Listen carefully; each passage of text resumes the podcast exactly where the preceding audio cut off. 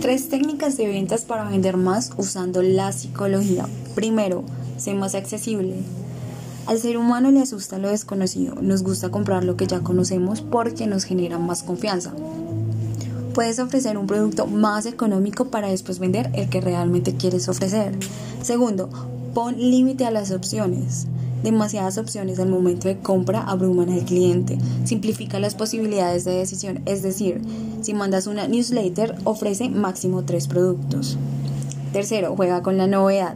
Estamos saturados de productos iguales, pero siempre vamos a tener un valor agregado.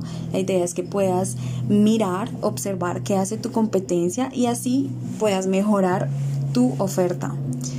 Sé creativo, recuerda que la innovación y la creación eh, atrae a tus clientes porque ven algo diferente en ti.